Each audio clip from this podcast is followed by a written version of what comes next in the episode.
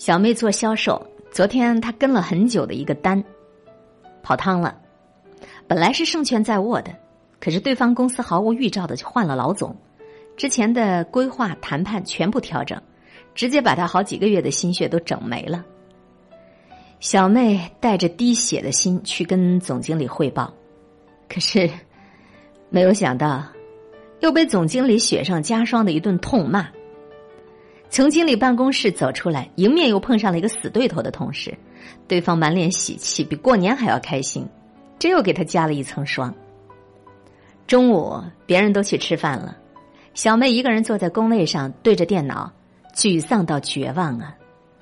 他给我发了一条信息，特别特别想辞职。我当时就问他：“你辞职以后打算去哪里啊？”他说不知道，迷茫的要死。这份工作已经是小妹毕业四年来的第七份了。之前她做过酒店管理、幼儿园老师、旅行社文员，都是刚开始有点兴趣，越做越不喜欢，最终就一走了之。他说也不知道这辈子能不能找到一份自己真心喜欢的工作。我想都没想就回了他一句：“哪有那么多喜欢呢？人生有时候就得苦熬着。”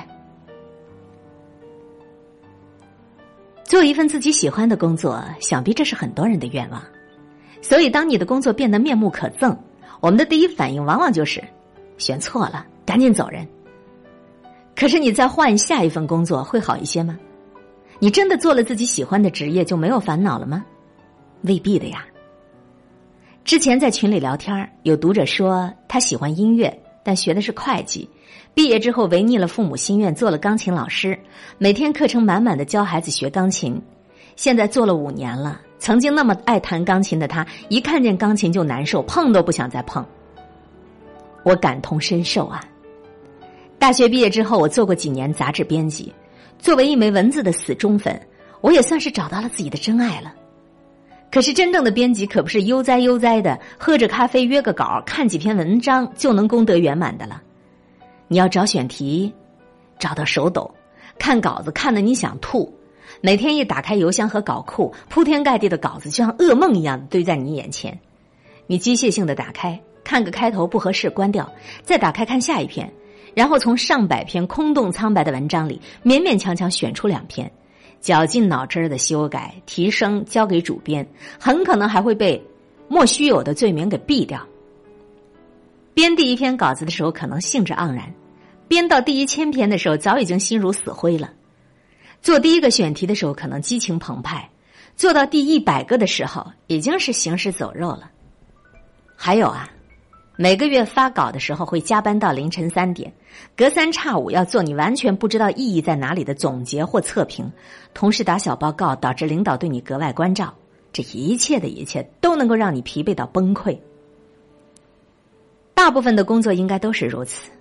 当初再怎么喜欢，干上十年二十年，也会进入职业倦怠期，也会烦得要死，想要一脚踢开了它。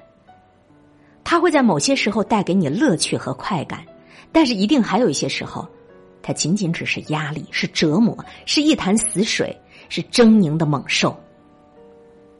但是你依然要坚持啊，因为工作从来就不是用来享受的，它真正的意义。